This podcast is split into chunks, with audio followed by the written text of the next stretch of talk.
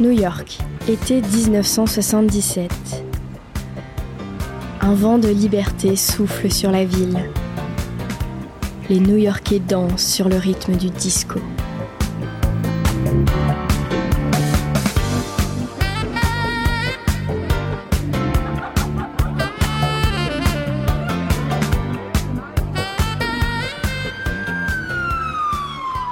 Mais New York, ce n'est pas seulement une vie nocturne animée, c'est aussi la ville des crimes et de la violence. Depuis un an, un homme sème la panique dans le Bronx et le Queens. Celui qui se fait appeler le fils de Sam tire sur des innocents dans les rues et défie les autorités.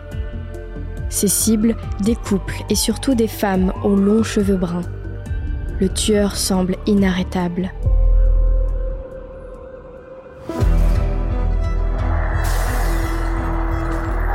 Scène de crime.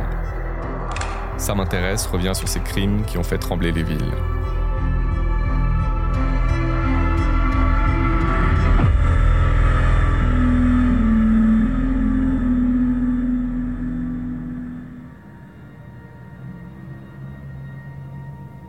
Notre histoire commence le 29 juillet 1976. Il est 1h10 du matin. Donna Loria, 18 ans, et Jody Valenti, 19 ans, discutent dans une voiture garée à Pelham Bay, dans le Bronx. Elles viennent de passer la soirée dans une discothèque de New Rochelle. Donna s'apprête à sortir du véhicule et remarque qu'un homme se dirige vers elle. Tout va très vite. L'individu sort un pistolet d'un sac en papier et lui tire dessus. La jeune femme est tuée sur le coup. Jody, son amie, est toujours au volant de sa voiture. Elle reçoit une balle dans la cuisse. Le tueur repart dans l'obscurité. D'après la description de Jody, il s'agirait d'un homme blanc d'une trentaine d'années. Il mesurait 1m73 et aurait des cheveux courts, foncés et bouclés.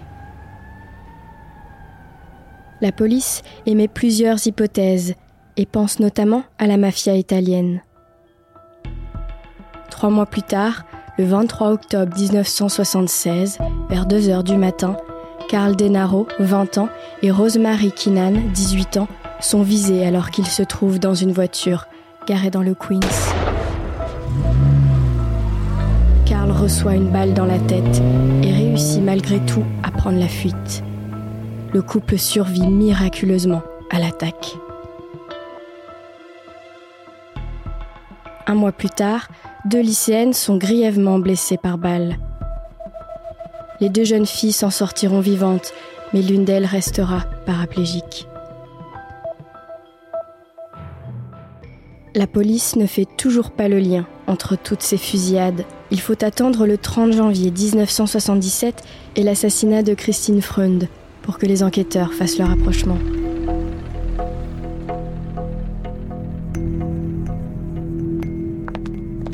Ce soir-là, Christine est allée voir Rocky au cinéma avec son fiancé. Le couple se trouve dans une voiture stationnée dans le Queens quand un homme leur tire dessus.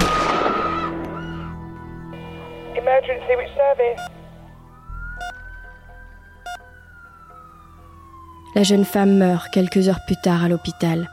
Son fiancé est blessé et ne parvient pas à décrire son agresseur. Le 8 mars 1977, la série noire continue. Une étudiante de Columbia est tuée par balle alors qu'elle rentre chez elle à pied. La psychose s'installe. Un tueur opère dans le Bronx et le Queens. Il semble viser des couples dans leur voiture et s'intéresse plus particulièrement à des femmes aux cheveux longs et bruns. L'arme utilisée est un revolver bulldog de calibre 44.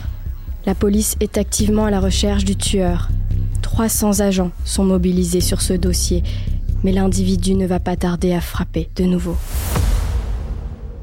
Le 17 avril, vers 3 heures du matin, un couple assis dans une voiture est tué par balle, dans le Bronx. En inspectant la scène de crime, les policiers font une découverte étrange. Le tueur a laissé dans la voiture une lettre adressée au capitaine Joseph Borelli de la police de New York. Je suis profondément blessé que vous disiez que je déteste les femmes. Ce n'est pas le cas, mais je suis un monstre. Je suis le fils de Sam. Je suis un sale gosse. Quand le père Sam est ivre, il devient méchant. Il bat sa famille. Sam aime boire du sang. Sors et tue, ordonne le père Sam. Je reviendrai. Je reviendrai. Le tueur au calibre 44 a désormais un nom, le fils de Sam. Des psychiatres dressent son portrait psychologique. Il souffrirait de schizophrénie paranoïde et penserait être victime d'une possession démoniaque. Après la police, le tueur va directement s'adresser aux médias. Le 30 mai, un chroniqueur du Daily News reçoit une lettre signée par le fils de Sam. Vous pouvez m'oublier si vous le souhaitez, car je n'aime pas la publicité. Cependant, vous ne devez pas oublier Donna Loria, et vous ne pouvez pas non plus laisser les gens l'oublier. C'était une fille très très gentille. Mais Sam est un garçon assoiffé, et il ne me laissera pas arrêter de tuer jusqu'à ce qu'il soit rassasié de sang.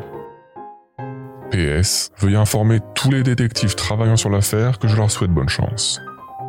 La lettre est publiée une semaine plus tard. Le journal est vendu à plus d'un million d'exemplaires. L'affaire prend une autre dimension.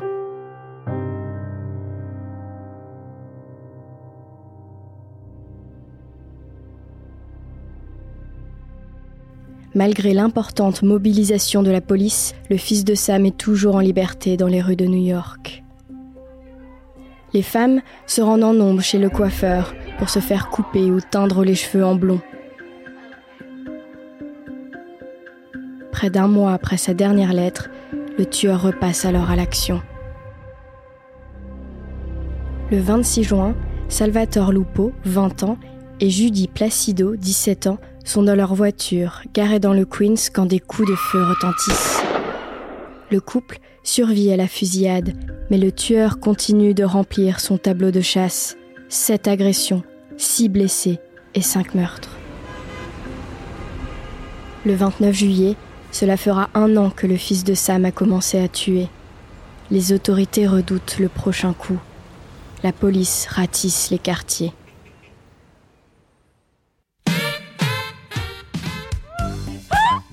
Le 31 juillet, Stacy Moscovitch et Robert Violante flirtent dans une voiture garée sous un lampadaire à Brooklyn. Ils ont tous les deux 20 ans et c'est leur premier rendez-vous. Un homme s'approche du véhicule côté passager et leur tire dessus. Stacy ne survivra pas.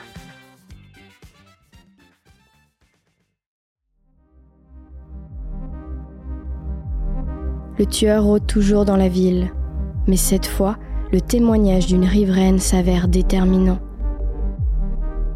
Quelques jours après le meurtre, une femme raconte avoir vu un homme enlever un PV de son pare-brise. L'individu avait un objet noir dans la main. Grâce aux contraventions laissées sur les véhicules près du lieu du crime, les enquêteurs remontent la piste jusqu'au propriétaire d'une Ford Galaxy jaune. Son nom David Berkowitz. Ce jeune homme, employé de la poste new-yorkaise, est arrêté le 10 août devant chez lui. Dans sa voiture, les policiers retrouvent une arme et une lettre annonçant les prochains crimes. C'est lui, le fils de Sam. David Berkowitz, 24 ans, passe rapidement aux aveux. En plus des fusillades, il confie avoir provoqué 1500 incendies dans la ville. Berkowitz explique être sous l'emprise du démon. C'est le chien de son voisin Sam, incarnation de Satan, qui lui aurait demandé de tuer.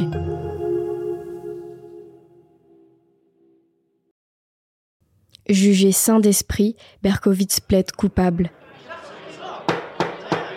Il est condamné le 12 juin 1978 à 365 ans de prison.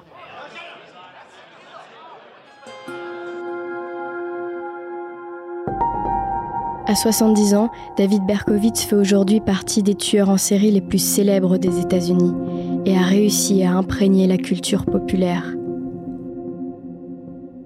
Si le tueur est toujours derrière les barreaux, certains pensent que cette affaire n'est pas résolue. Par exemple, le journaliste Maury a toujours été persuadé que Berkowitz n'avait pas pu agir seul et qu'il faisait partie d'une secte satanique.